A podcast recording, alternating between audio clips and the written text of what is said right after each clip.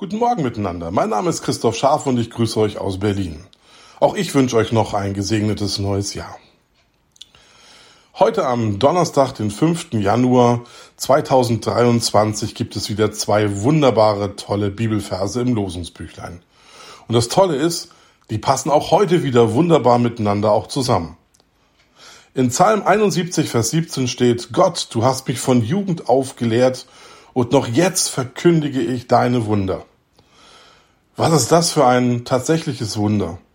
Wenn man in jungen Jahren diesen Gott kennenlernen kann und fest davon überzeugt sein kann, dass es ihn gibt, an ihn glauben kann, an ihm festhalten kann und immer wieder im Leben auch Wunder erlebt und das auch noch bis ins hohe Alter hinein. Wenn wir ins Neue Testament schauen, dann erinnert uns dieser Bibelvers aus dem Alten Testament an das, was wir hier finden.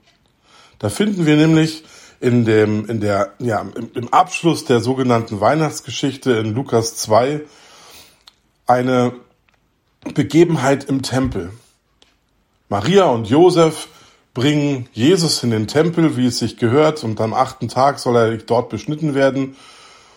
Und da warten schon zwei Menschen auf diese Begegnung. Eine Hanna und auch ein Simeon. Und von diesem Simeon ist hier in diesem neutestamentlichen Vers die Rede. Dieser Simeon war inzwischen ein alter Mann geworden. Und auch er hat von seiner Jugend auf an Gott vertraut.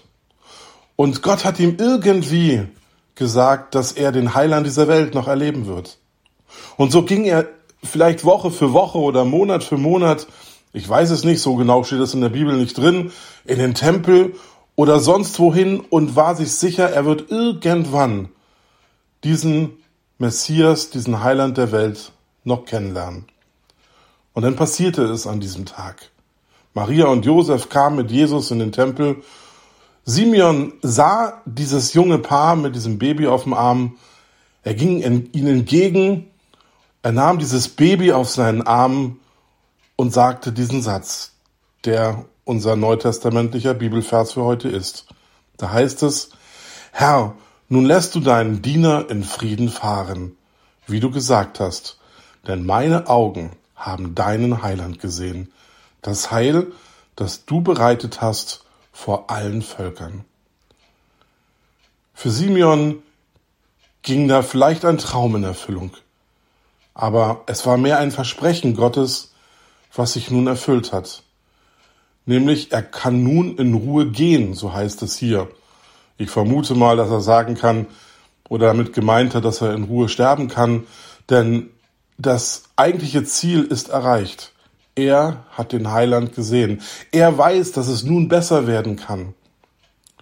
Okay, so richtig Frieden wurde es damals auch nicht durch Jesus aber für die, die ihn kennenlernen durfte, wurde Frieden.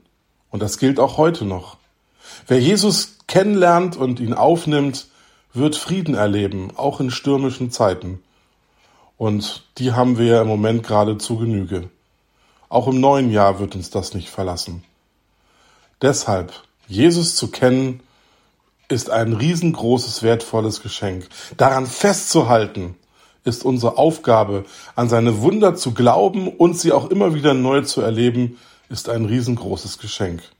Lasst uns also so in diesen Tag gehen und auch in dieses neue Jahr. Ich wünsche euch Gottes Segen.